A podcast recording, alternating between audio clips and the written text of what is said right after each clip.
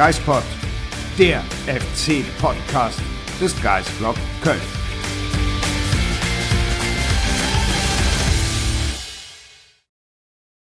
So richtig wissen wir auch nicht, was wir sagen sollen. Wir haben jetzt schon mehrfach diesen Podcast hier angefangen aufzuzeichnen, aber es fällt uns schwer, die richtigen Worte zu finden, nach dem, was passiert ist am Freitagabend. Und damit trotzdem herzlich willkommen zu einer neuen Folge des Geistpod. Und Ja. schön, dass du wieder da bist, Marc. Vielen Dank. Ja, auch wieder schön da zu sein. Auch wieder in Bild und Ton diesmal. äh, Also nicht Ton, sondern Bild. Ähm, Für euch da draußen, die beim letzten Mal gehofft hatten, den Geistpod nicht nur Audio, sondern auch vi- visuell zu verfolgen. Das scheiterte am Zubehör. Wir haben einfach es nicht geschafft, das Bild von der Kamera zum Laptop zu übertragen. Da ist was schiefgelaufen, aber Equipment ausgetauscht. Problem hoffentlich gelöst. Und ich kann heute wieder meinen Geistblock-Hoodie tragen. Den hatte ich schon letzte Woche an, aber merkt ja keiner, weil gab ja kein Video. Hast du heute Morgen wahrscheinlich gedacht, shit, den hatte ich letzte Woche schon an. Ah, ist ja egal, genau. Genau, richtig. Ja, wir haben äh, next, äh, diese Woche quasi wieder die gleichen Hoodies an, beziehungsweise du, äh, und können wieder über den gleichen Mist von letzter Woche reden. Eigentlich. Eigentlich, Oder? letzte Woche war es ja gar nicht so ein schlimmer Mist mit einem 0-0 in Berlin. Tor ist jetzt Stimmt, nicht ja. dazu gekommen, dafür hinten zwei Also im Grunde wieder wie vorher gegen Wolfsburg. von Stuttgart. Und Stuttgart. Stimmt. Du warst im Stadion? Ja, Dein Eindruck? Äh, schön. Nicht schön, wenn ich genauer drüber nachdenke. Ja, das hätte mich jetzt auch Ich wollte das Ganze irgendwie positiv beginnen, aber mir ist nicht eingefallen. Nee, okay. Gut. Josef hat uns auch nichts Schönes mitgegeben auf dem Weg. Der war ja mit dir im Stadion. Ja, es ist schwierig, den Freitagabend zu beschreiben. Also es fing ja damit an, dass der VfL Bochum zu spät im Stadion ankam. Da haben wir alle schon damit gerechnet, dass der Anpfiff verzögert wird. Äh, hat sich nicht verzögert. Es ging pünktlich los, pünktlich auch zum Schneeregen über Müngersdorf. Das hat auch sehr viel Spaß gemacht, war sehr gemütlich. Ähm, Und wer gehofft hatte, dass durch die verkürzte Vorbereitung, die der VfL dann auf das Spiel hatte, eine gute Leistung des FC sehen würde, wurde leider dann schon nach sieben Minuten ein wenig enttäuscht. Wobei man ja zumindest sagen kann, nach ein paar Sekunden hätte es ja durchaus schon 1-0 stehen können. Total, der FC hat richtig gut begonnen. Das hatte er, glaube ich, gegen Wolfsburg auch schon. Hatte die große Chance, was heißt die große, aber die gute Chance durch Skiri. Ja, und dann ähm, hat der VfL Bochum leider seinen ersten Elfmeter der Saison bekommen. Also ich habe die Szene ja wirklich jetzt nur im, im Nachgang gesehen per Video, also äh, quasi am Fernseher. Und mein erster Eindruck war, das Ganze war, die Fußspitze war außerhalb. Oder ist das Ja. jetzt wieder so eine Zentimeterentscheidung, dass man, dass am Ende der Schiedsrichter äh, die Entscheidung auf dem Feld getroffen hatte und der VAR es nicht zurückgenommen hat und nicht zurücknehmen Also wollte? im Stadion selbst habe ich auf unserem Bildschirm nur die Zeitlupe gesehen, die von hinter Hübers gefilmt wurde. Und da sah es für mich ganz klar so aus, als wäre der außerhalb gewesen. Das hatte ich dann auch getickert, so nach dem Motto, okay, da muss ja der VAR jetzt eingreifen. Aber ich finde, in anderen Zeitlupen hat man dann schon gesehen, dass die Füße jeweils minimal auf der Linie waren. Also kann man geben, Ja, musst du geben. Also das Foul geben. ist unstrittig. ja, Das hat Timo Hübers ja auch selber gesagt. Ich finde nur, er ist so ein bisschen der Letzte in der Fehlerkette gewesen, weil du hättest die Situation vorher schon verteidigen können. ja, fängt er da an der Mittellinie, an der Aus Ja. Seitenauslinie da irgendwie an. Und dann hast du natürlich noch Marvin Schwäbe, der extrem unglücklich aussieht, weil ihm der Ball wirklich unterm Knie durchfliegt.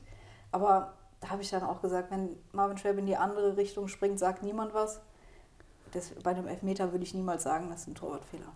Also der ist im Grunde ja so gesprungen, wenn der Ball nur minimal hochgeschossen wird, dann wehrt er ihn in irgendeiner Form ab. Und er ist in der richtigen Ecke. Ach, das ist echt bitter. Ja, gut. Aber So ist der FC wieder einem Rückstand hinterhergelaufen. Und anders als in weiten Teilen unter Baumgart schafft es der FC gerade nicht mehr beim Rückstand dann nochmal zurückzukommen, habe ich das Gefühl. das ist irgendwie faszinierend. Also, wenn du mich vor der Saison oder irgendwann mal gefragt hättest, was unter Baumgart nicht passieren wird, dann ist es, dass ich äh, irgendwie, dass wir hier sitzen sechs Wochen lang und gefühlt der FC schießt nur ein Tor.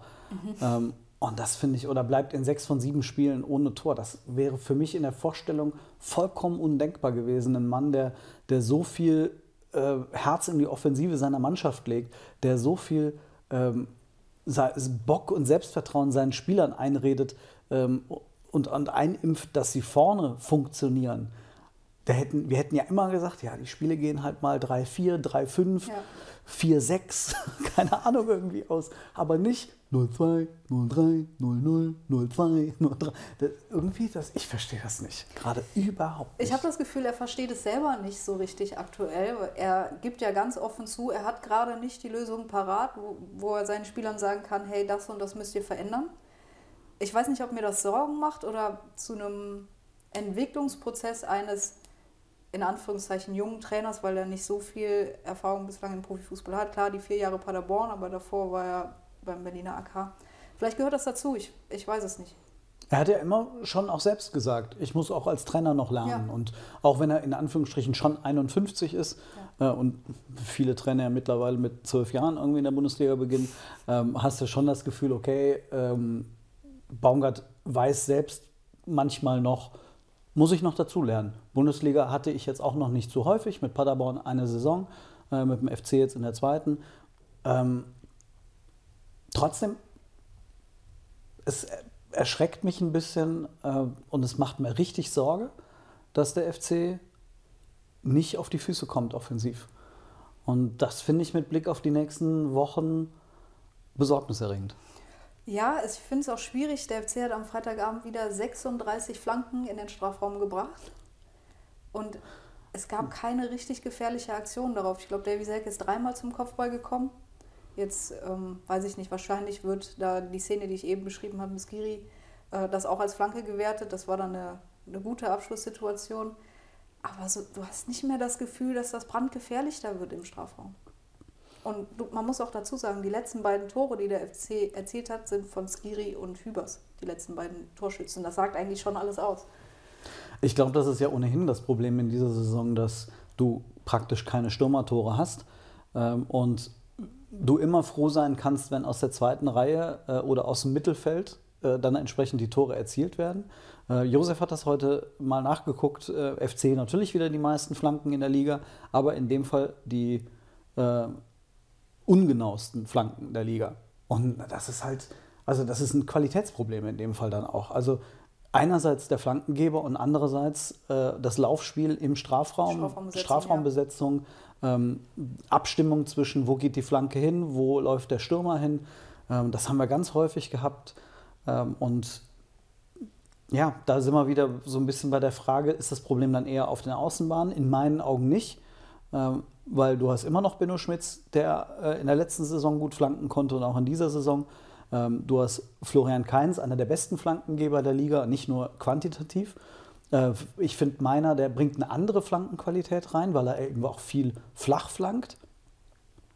Und dann ist er einfach im Strafraum äh, Ende.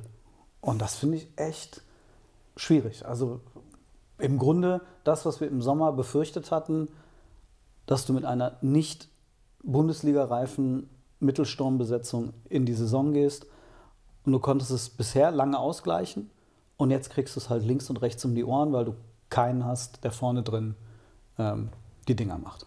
Ich finde das extrem spannend, weil wir sehen ja im Training, dass sie genau das trainieren. Im Training funktioniert es häufig. Und der spannende Punkt ist ja, als der FC vor der WM-Pause die drei Spiele in Folge verloren hatte, haben immer alle gesagt, ja, lass uns mal ins neue Jahr kommen. Wenn wir wieder die geregelten Trainingswochen ohne die Doppelbelastung haben, dann wird das wieder funktionieren. Und dann kommst du aus der, aus der Winterpause und haust Bremen 7-1 weg und alle sagen, hey, ja, stimmt, es funktioniert jetzt wieder. Ja.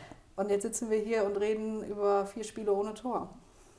Vor allem, also was ich ja wirklich faszinierend finde, ist dieser dramatische Knick aus, du hast nicht nur das Bremen-Spiel gehabt, du hast Bayern die Stirn geboten, du hast Schalke kein gutes Spiel gemacht, aber du hast es zumindest 0-0 gehalten, du hast Leipzig die Stirn geboten, du hast Frankfurt 3-0 aus dem Stadion gekickt. Und dann, wie so ein irgendwie, der Herzschlag, der irgendwann, da, passt, da ist nichts. Wo Ja, ist denn das hin? Jetzt böse sein möchte, kann man sagen, dann kam Karneval und die Jubiläumsfeier, aber das sehe ich einfach nicht als Grund. Also das will ich nicht gelten lassen als irgendeine Ausrede, weil ich glaube nicht, nur weil du auf einem Karnevalswagen am Rosenmontagszug mitfährst, dass du die Spannung verlierst. Das, also zeitlich musst du es vielleicht irgendwo berücksichtigen, aber für mich ist es nicht wirklich ein Grund. Ich finde es halt spannend, ob, das, ob es in irgendeiner Form, ich bin jetzt persönlich noch nie am Rosenmontag oben auf so einem Wagen gestanden und durch irgendwie ganz viele, äh, durch, durch hunderttausend von Menschen irgendwie gefahren, stundenlang. Ähm, man sagt, das macht was mit jemandem. So, sorry, hier ist gerade eine Fruchtfliege. Ich habe versucht, sie gekonnt zu ignorieren. ich konnte das gerade irgendwann nicht mehr. Ähm, und ähm, also, du, dass das schon irgendwie auf der einen Seite dir eine Energie gibt, andererseits, ich will jetzt nicht sagen, dass sich das abgehoben macht, dass du plötzlich so auf, auf Händen getragen und so, dass dir so zugejubelt wird. Gerade nach, nach so einer erfolgreichen Phase dann mit den ersten fünf Spielen ähm, Anfang des Jahres ohne Niederlage. Weiß nicht, macht das irgendwas dann mit einem? Vielleicht macht es was mit einem, aber das würde ich nicht als Grund für die Spiele jetzt sehen, weil was ich nicht vermisse, ist die Leidenschaft und der Wille, die die Mannschaft auf den Platz bringt. Mhm. Es funktioniert einfach an anderen Stellen nicht und da muss man jetzt einfach die Lösung finden. Steffen Baumer sagt, wir müssen einfach weitermachen, weil wenn du 36 Flanken schlägst, irgendwann kommt halt auch mal einer an, hoffe ich zumindest. Und ja, aber was ich eben angesprochen hatte, was, dass der FC es nicht mehr schafft, selbst wenn er früh in Rückstand gerät, das Ding noch zu drehen. Ein FC in der Hinrunde oder noch in der letzten Saison hätte Bochum trotzdem am Ende noch 4-1 oder 3-1 aus dem Stadion geschossen, weil die waren nicht gut. Die haben, glaube ich, dreimal aufs Tor geschossen, davon ein Elfmeter und zwei waren drin. Müssen wir über dieses 0 zu 2 reden? Boah, es macht mich, es macht mich sprachlos. Also der Ballverlust, äh, nachdem die Situation eigentlich geklärt nachdem ist. Nachdem Chabot das richtig gut geklärt hat gegen Asano. Das war ein richtig geiler Block. Und dann, ja, ich glaube, Florian Kainz war es dann, der kurz vor dem Strafraum wieder den Ball verliert. Daher könnte ich ausrasten. ja, dann dieses Ding, dass, das, dass der, Ball, der Ball irgendwie einfach nur in die Mauer gespielt wird und dann geht das Ding dann trotzdem durch. Also unter der Mauer quasi, wie auch immer. Ich meine, dass, es, dass der Ball zu Hofmann kommt, ist die eine Sache, aber dass sie dann da im Fünfer noch rumstochern können und irgendwie den Ball ins Tor schießen. Asano tritt ja noch drüber. Ach, über was ja. anderes reden. Ja. Über was? Über deinen Zahnarztbesuch heute Morgen. Oh nee, ja, geht. Wir, wir können, zumindest kann man den aufzeichnen. Ja. Ähm, nee, lass uns lieber über, nochmal über diesen Thema Zahnarztbesuch und Schmerzen über äh, den FC sprechen, mit äh, jetzt mittlerweile äh, sechs Spiele ohne Tor in sieben Spielen. Ja. Vier Spiele, nee, fünf Spiele ohne Sieg. Ja, mhm. irgendwie so. Ähm, und vor allem Glück gehabt, dass da unten sonst nur unentschieden gespielt wurde. Absolut. Also wenn ähm, da die eine oder andere Mannschaft dreifach gepunktet hätte, wäre der FC ganz schnell neben Hoffenheim der Verlierer des Spieltags gewesen. So kann man sagen, ist jetzt nicht ganz so viel passiert. Es sind sieben Punkte. Trotzdem darf man nicht verkennen, dass die Situation gefährlich sein kann, weil du fährst jetzt nach Dortmund. Dann gibt es aber am gleichen Spieltag direkte Duelle. Ich bin mir nicht mehr ganz sicher, Schalke, Augsburg, Hertha oder Schalke, Hertha. Ich weiß es nicht mehr genau, aber es gibt zwei direkte Duelle. Und dann hast du halt das Heimspiel gegen Gladbach. Und ich glaube, das wird so ein richtiges Schlüsselspiel, weil wenn du jetzt in Dortmund verlierst, okay, das machen aktuell auch andere Mannschaften. Ja. Aber das Heimspiel gegen Gladbach, das darfst du halt nicht verlieren. Nee. Also, man muss sagen, der FC steckt in einer Krise. Ja. Und das ist nicht mehr nur eine Ergebniskrise. Das ist, ich würde sagen, das ist auch eine Kopfsache jetzt mittlerweile. Äh, die Spieler wissen, der Ball geht gerade nicht rein. Und da muss Baumgart jetzt ansetzen. Dortmund kann so ein Spiel sein, in dem plötzlich irgendwas zusammenfällt und ausgerechnet dann gegen Dortmund, gegen die Großmannschaften hat es ja bisher funktioniert, ja. ähm, geht's, geht's plötzlich wieder. Kann aber trotzdem sein, dass du plötzlich in Dortmund zwei Tore schießt und du verlierst trotzdem 2-4, weil Dortmund einfach sich wieder alles zurechtzaubert und Toni Modest ein Tor schießt, was? naja, aber ähm, ich sehe es genauso wie du, Gladbach, dann ein absolutes Schlüsselspiel nach der Länderspielpause dann geht es Schlag auf Schlag. Ähm, und was mir ein bisschen Sorgen macht, ist, du hast jetzt ausgerechnet, gegen Stuttgart und gegen Bochum, gegen zwei direkte Dinger da unten, hast du verloren. Und das sind eigentlich Spiele, die du nicht verlieren darfst. Ähm, das ist, ich habe das in der Statistik gelesen, oh, ich krieg's nicht mehr ganz zusammen. Der FC hatte vor diesem Spiel gegen Bochum zehn oder elf Jahre nicht mehr gegen einen Tabellenletzten verloren. Echt? Eigentlich etwas, bei dem ich dachte, Tabellenletzter gegen den FC, easy peasy. Klar gewinnt der Tabellenletzte. Aber die Statistik hatten sie eigentlich auf ihrer Seite. Okay. Und ähm, ja, Stuttgart und Bochum, das waren, die tun richtig weh, diese beiden Niederlagen. Was aber so in meiner, ich, ich nenne es mal FC-Karriere, seit ich den FC verfolge, eigentlich immer so war, dass der FC der perfekte Aufbaugegner war für Mannschaften, die irgendwie in der Krise gesteckt haben. Ja. Und das hat jetzt wieder das Spiel gegen Stuttgart gezeigt. Bochum hatte vier Spiele verloren und auch kein Tor geschossen. Das hat sich nicht geändert. Oh, das hat sich zumindest wieder geändert in Ja. dieser Saison. Also Leverkusen hat vor diesem geschenkten Sieg auch überhaupt nichts zusammengekriegt. Und dann äh, schenkt äh, Kingsley Schindler dem, äh, dem Bayer da irgendwie die drei Punkte in Müngersdorf. Das ist auch ein bisschen fuchsig. Naja, Ich habe äh, die Woche die Statistik gelesen, ich glaube bei mehreren Medien sogar, dass seit Wiedereinführung der Relegation, was war das, 2008, 2009, 33,3 Punkte zum sicheren Klassenerhalt gereicht haben. Das wären noch zwei Siege und im Idealfall noch ein Unentschieden, dann bist du bei 34. Da ertappe ich mich halt dabei zu sagen, das wird auf jeden Fall klappen. irgendwie will ich auch nicht so ganz daran glauben, dass es wirklich nochmal gefährlich werden könnte. Ähm, und trotzdem ist so, also bei mir schrillen die Alarmglocken, gerade wenn ich auf das sehe, was in den letzten Wochen passiert ist. Äh, denn es gibt gute Be oder es gibt warnende Beispiele, äh, die sich so gerade so nach 20, 21, 22 Spieltagen total sicher gewähnt haben, gesagt haben, ah, die letzten paar Punkte holen wir locker. Frankfurt ist einmal komplett krachend abgestürzt. Bremen Bremen ist krachend abgestürzt. Der FC ist auch krachend Ja. abgestürzt. Äh, Und zwar in einer Saison, in der es leider einige Pers äh, Parallelen gibt zwischen der Solbakken-Saison damals, äh, 2011, 12, ähm, und der heutigen. Ich glaube, es war sogar so, dass der FC nach 17 Spieltagen exakt die gleichen Punkteanzahl hatte ähm, und dann am 20. Spieltag ähm, den aus damaliger Sicht vorletzten Saisonsieg gefeiert hat. Ähm, und dann am 25. nochmal gewonnen hat, also quasi nächsten Spieltag. Und danach komplett eingebrochen ist.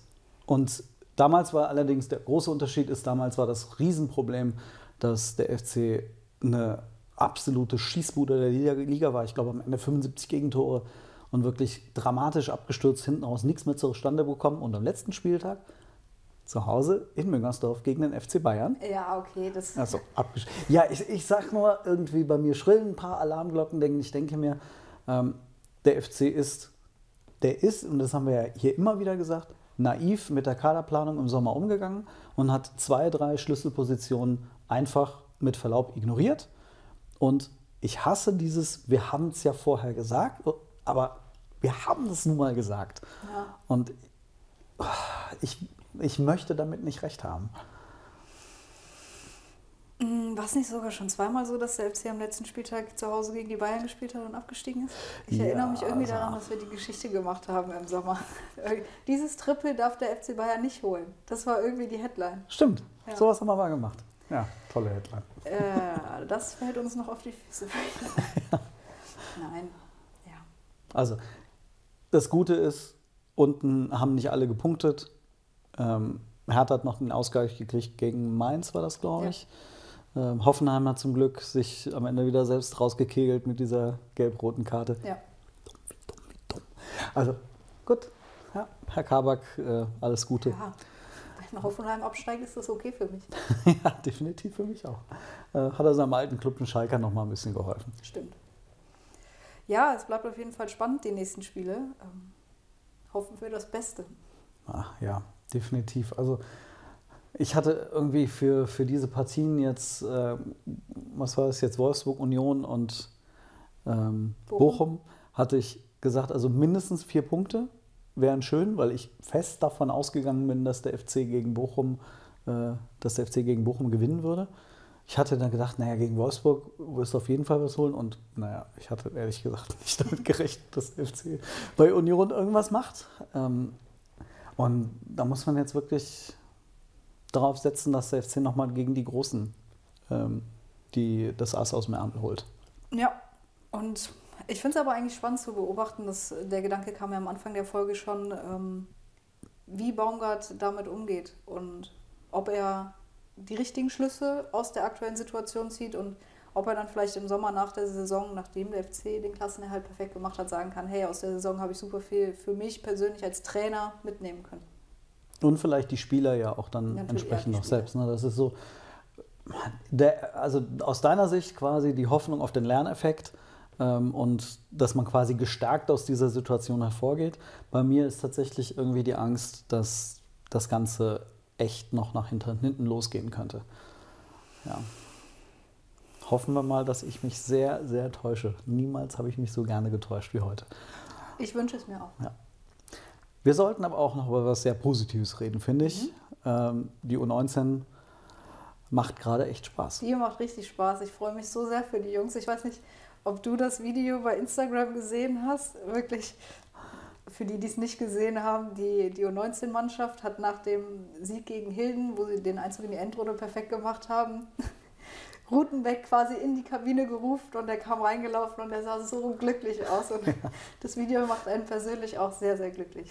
Ja, ich glaube, wir, wir kennen Rute ja auch ein bisschen besser und das ist so ein, ein guter Mensch, Ja. der sich so für seine Jungs zerreißt und, und freut und dass die ihn dann quasi, also dass diese Gemeinschaft existiert Ja. und dann, dass die sowas erreichen, finde ich großartig. Das ist einfach, ist einfach berührt einen, einen Menschen Ja. irgendwie. Das finde ich sehr schön. Was traust du denen zu? Wir müssen ja nicht nur über einen Wettbewerb reden. Genau, Halbfinale DFB-Pokal gegen Hertha spielen wir auch. Ich finde es schwierig zu sagen, was traust du ihnen zu, weil von vielen Ecken hört man, dass Mainz die beste Nachwuchsmannschaft in Deutschland ist aktuell. Deswegen, ich gebe zu, ich habe noch nie ein U19-Spiel von Mainz gesehen. Deswegen kann ich das nicht einschätzen, aber von meinem Gefühl her, gerade was der FC da im Angriff rumlaufen hat, sollte die jede Mannschaft schlagen können. Also sie haben ja auf jeden Fall schon bewiesen, dass sie praktisch jeden schlagen können. Und ähm, ich glaube, ich habe auch keine Ahnung, wie ist denn Hertha so drauf? Wie ist denn Mainz so drauf? Kein Schimmer. Also wirklich überhaupt keine Ahnung. Wir werden natürlich bei allen Spielen live vor Ort sein. Ähm, und ganz viele Leute haben bei unseren Live-Tickern jetzt in der letzten Zeit eingeschaltet. Da haben wir auch gesehen, wie großen Bock ihr habt auf die U19. Also Ja. wir haben richtig Laune und äh, werden das natürlich sehr intensiv in den nächsten Tagen und Wochen mal verfolgen. Ja, mit Blick auf den Pokal muss man ja auch sagen, Hertha ist auch in der End Endrunde unter den besten Vieren. auch Ja. kein leichter Gegner. Ja, definitiv. Oder wie hat Steffen Baumgart heute in der Mixung gesagt, das sind auch keine Blinden. Hat er wahrscheinlich auch recht Ja. mit.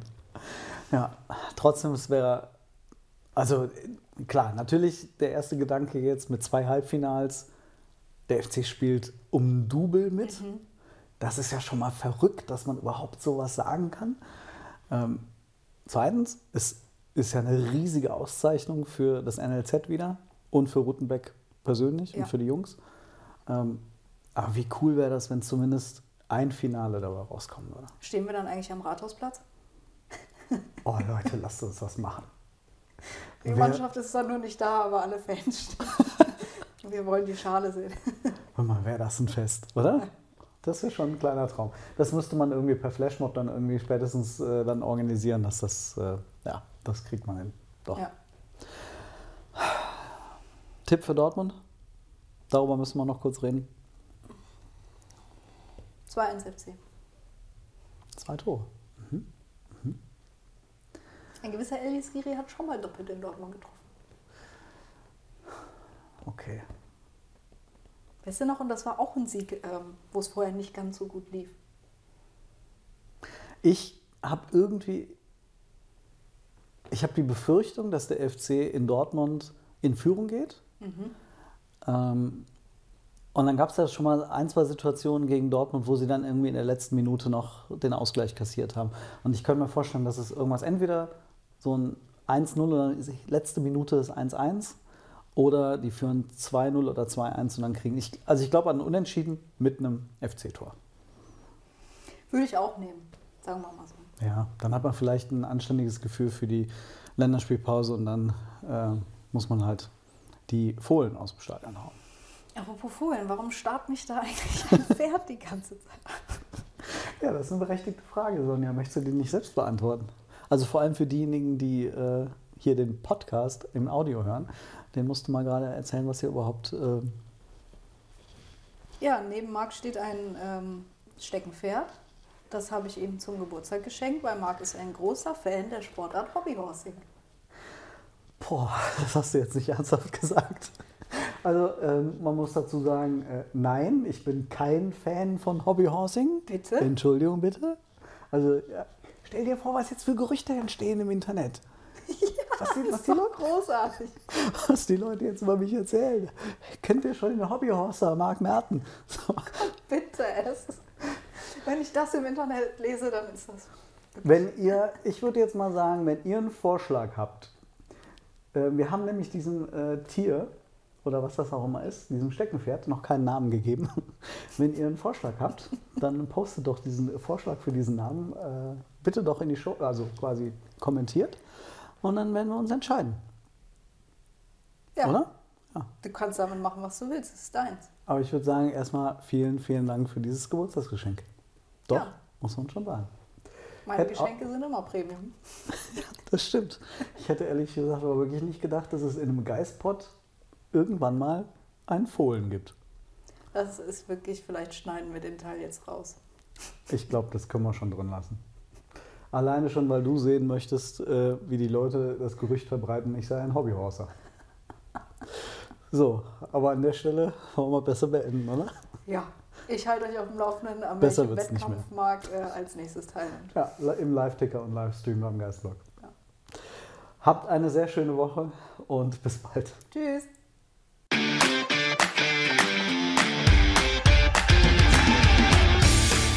Geispod, der FC-Podcast des Geistblog Köln.